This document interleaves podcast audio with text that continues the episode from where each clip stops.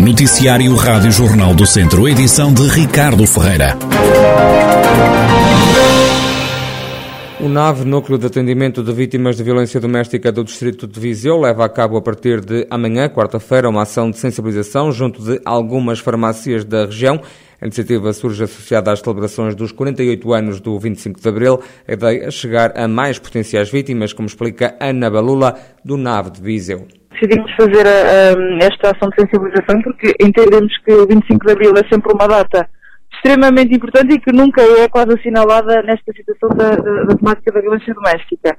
E então decidimos, eh, decidimos associar-nos a algumas farmácias uh, do, do, distrito de Viseu, de todo o distrito, e, e, vamos então fazer esta campanha em cada pessoa que vá comprar uh, qualquer que seja a medicação à sua farmácia de referência, é-lhe sempre dado um flyer que tem uma frase alusiva à temática da violência doméstica e também da, da liberdade, eh, bem como eh, os contactos também do NAV, onde a pessoa pode ligar, efetivamente, se precisar de, de algum tipo de apoio. Entendemos que também é uma, é uma forma de chegar à população mais idosa, que muitas vezes não consegue aceder a estes contactos, e é uma população que recorre mais frequentemente a farmácias, né?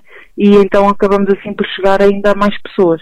O número de pessoas ajudadas pelo Núcleo de Atendimento de Vítimas de Violência Doméstica do Distrito está a aumentar. No norte da região são cada vez mais as vítimas que procuram apoio. Temos tido um crescente número de atendimentos, principalmente também na, na zona norte do, do, distrito, ou seja, os conselhos mais do norte. A partir da, dali do Lamego temos tido imensas situações. Posso lhe dar os, os números da zona norte do distrito e até à data de hoje já foram atendidas desde janeiro 23 pessoas o que é um número ótimo só para alguns conselhos do Norte, ou seja, significa que nós estamos cada vez a chegar a mais pessoas, a mais idosos e a, a uma população que acaba por viver numa zona mais afastada aqui do, do, centro urbano, que é mesmo a, a, cidade de Viseu. Tem sido um crescente número e pronto, o, o final também da, da pandemia, ou aqui o, o, diminuir desta situação do confinamento, também fez com que as pessoas acabassem por pedir mais ajuda e, e, e também o nosso objetivo é ajudar o máximo de pessoas possíveis. É por isso também que o serviço existe. Ana Balula, do Núcleo de Atendimento de Vítimas de Violência Doméstica do Distrito de Viseu, que nos próximos dias vai levar por diante uma ação de sensibilização junto de algumas farmácias para tentar chegar a mais pessoas, sobretudo às mais velhas. Mais de uma década depois de ter sido criada a primeira EIP, equipa de intervenção permanente, Oliveira de Frades tem um novo grupo de operacionais para prestar socorro às populações. A nova EIP entrou no ativo esta segunda-feira, ou seja, ontem vem melhorar a resposta dos bombeiros. É o que destaca o comandante dos voluntários de Oliveira de Frades, Fernando Farreca. Nós já temos uh, logo assim que elas uh, começaram a ser instaladas, há cerca de 11 anos. Uh, agora sentimos a necessidade, e com a abertura do Governo para a criação de novas EIP, uh, sentimos a necessidade de criar uma nova EIP, ou seja, darmos à população de Frades um socorro melhor.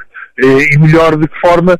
mais rápido na prestação do socorro, porque nós passamos neste momento, mesmo em caso de, de incêndios, a sair logo com duas equipas. Portanto, Uh, independentemente de, do, do, verão e das equipas do verão, estas equipas são permanentes durante o ano todo, o que nos permite a nós sermos mais eficientes na prestação de socorro. A criação de uma terceira EIP não está a ser equacionada nesta altura. Para já vamos consolidar o trabalho e depois uh, poderemos pensar uh, no, no, numa situação dessas. É evidente que nós também temos que ver as situações financeiras dos municípios, que não, que não é as melhores, e estas equipas são pagas a 50% pelos municípios e 50% pela autoridade, eh, e é evidente que isto para os municípios é um esforço, é um esforço grande. Claro que a associação, enquanto associação, eh, a única eh, despesa que tem com estas equipas é ao nível de fardamento e, e, de, e, e de despesa normal, corrente do dia a dia das equipas, e em termos de vencimentos, esta despesa uh, vai para os municípios e para a autoridade.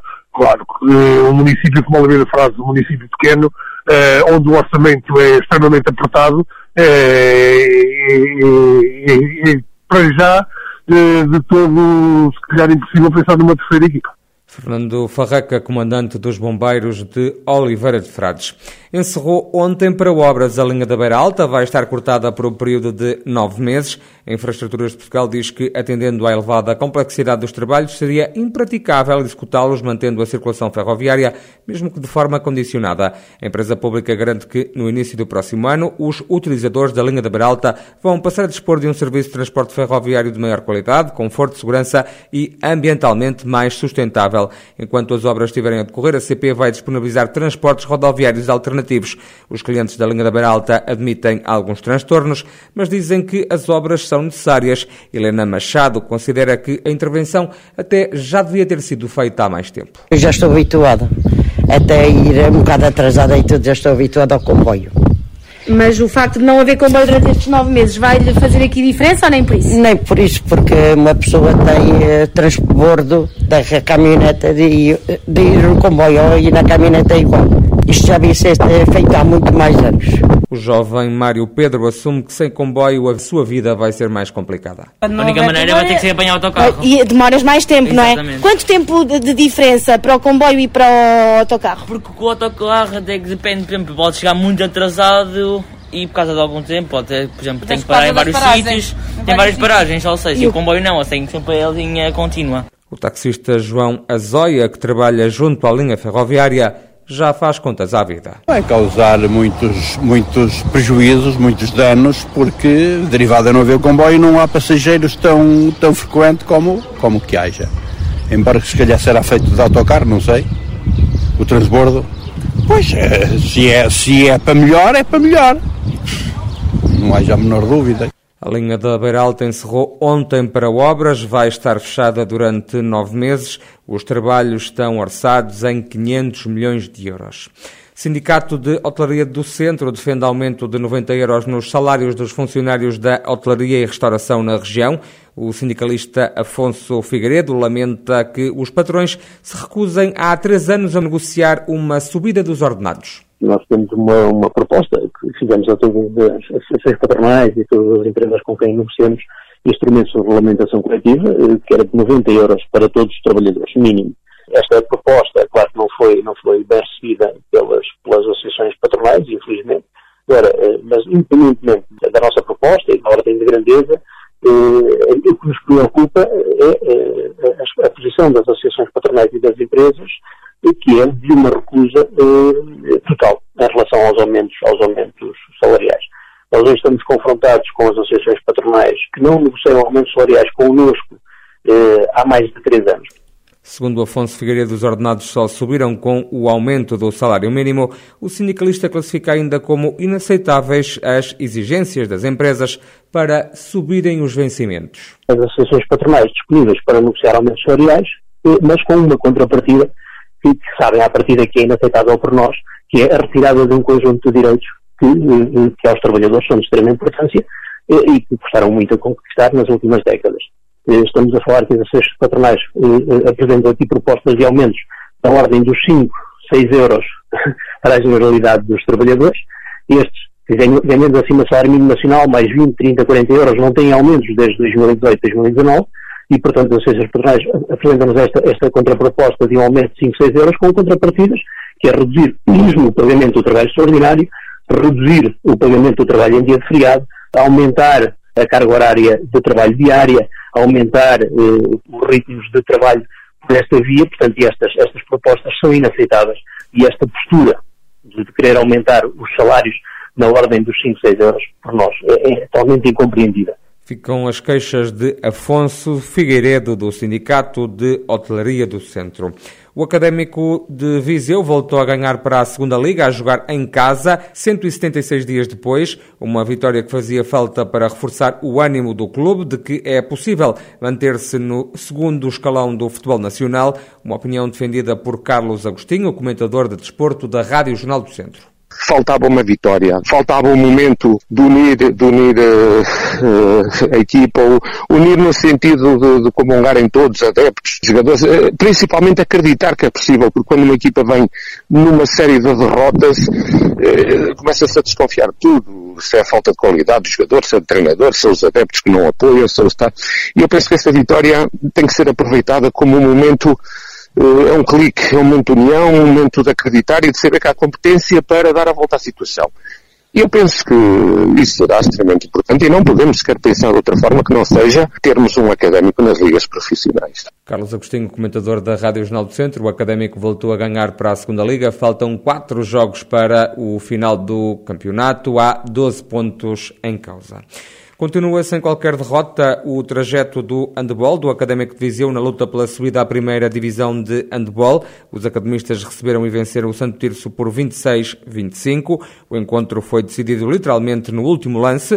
Na análise à partida, o treinador do Académico, Rafael Ribeiro, fala de um final dramático, mas que acabou por sorrir aos vizienses. Eu acredito que o Académico, na primeira parte, foi, foi superior ao, ao Santo Tirso apesar do jogo ter ido empatado para o intervalo, uh, houve mais académico na primeira parte. Os primeiros 10, 15 minutos da primeira parte foram, na minha opinião, defensivamente muito bons da nossa parte do académico. Tivemos realmente bem. Na segunda parte, entra a melhor equipa adversária, sem dúvida, faz um, consegue ter um, uma vantagem de 3 golos, 14-17, e, e, quando poderia pensar que, que o académico não, não, não ia conseguir buscar o resultado, não ia atrás, a verdade é que fizemos ali uma alteração, arriscamos um bocadinho, jogamos sem guarda-redes e jogamos 7 para 6, e acredito que tenha sido aí a chave para ganharmos, porque efetivamente fomos, fomos competentes no 7 para 6 e acabou o jogo por ser dramático da forma que acaba, mas uh, era aquilo que estávamos à espera. Um jogo equilibrado, um jogo muito, muito disputado, duas equipas que têm ambições e que têm qualidade para lutar para subir à primeira divisão.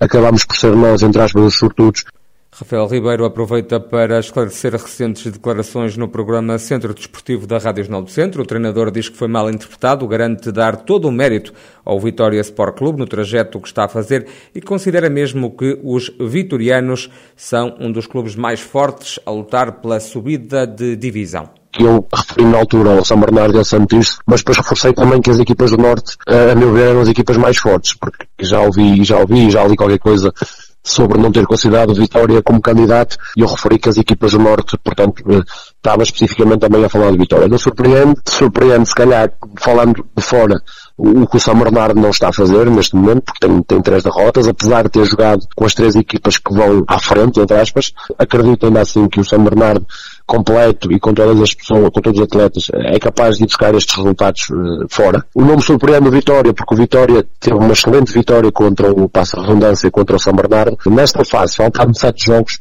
e eu acho que eu dava aqui mais a margem de um, dois jogos para percebermos como é que, como é que as coisas estão a constituir Ficou o esclarecimento de Rafael Ribeiro, treinador de handball do Académico de Viseu, equipa que continua na luta pela subida à primeira divisão de handball nacional. O clube ainda não soma qualquer derrota nesta fase do campeonato.